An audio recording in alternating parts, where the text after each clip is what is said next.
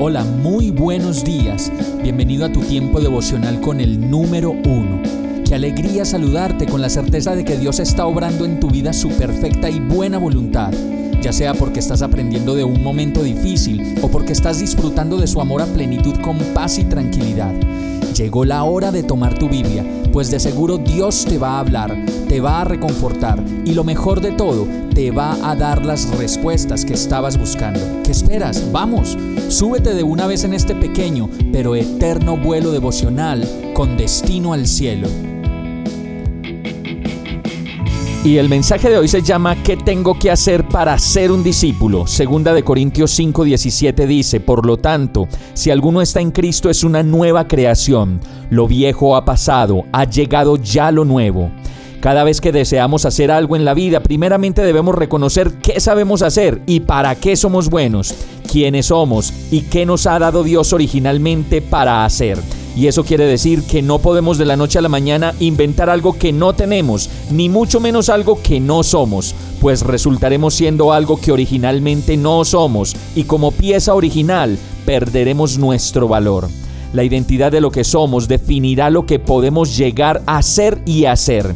Por eso mi tarea principal en mi relación con el Señor es determinar quién soy como su hijo, como esposo, como papá, como mamá, como profesional y como persona, pues como lo dice el verso, si dejamos de hacer lo que antes nos hacía daño y nos enfocamos en el diseño original de Dios para nuestras vidas, nos podremos dar cuenta que la perspectiva de lo que hacemos y de lo que somos cambia completamente y en el perfecto diseño de Dios podemos llegar a ser lo que tanto anhelamos y queremos. Por eso la primera acción que debemos hacer para acercarnos a ser un verdadero discípulo es reconocer que soy hijo de Dios, amado, perdonado, sano, aceptado, seguro e importante. Solo Dios, en su infinito amor, cuando nos llama a ser sus discípulos, nos dice como está escrito en este verso, para mí eres nuevo, lo viejo ha pasado ya.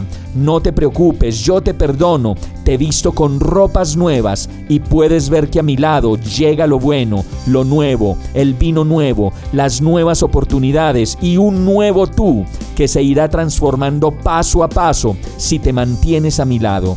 Vamos a orar. Amado Dios, gracias por tu perdón y gracias por tu incomparable amor. Solo tú sabes cuánto te necesito y cuánto te quiero. Gracias por reafirmar mi identidad en ti y mi diseño original en ti. Y te doy gracias por la persona que hiciste y creaste en mí.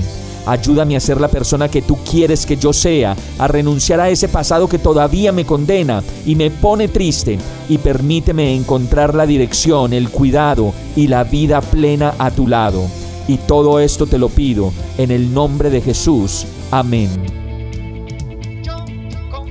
Hemos llegado al final de este tiempo con el número uno. No te detengas, sigue meditando durante todo tu día en Dios, descansa en Él, suelta los remos y déjate llevar por el viento suave y apacible de su Santo Espíritu. Solo compártelo con quien lo necesite y ames. Hoy, de la mano de Dios, todo será un gran día.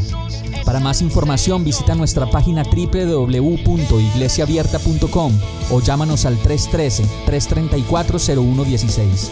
Oramos y rogamos para que cada día te enamores más de Dios y para que no pares de pasar todo tu tiempo con el número uno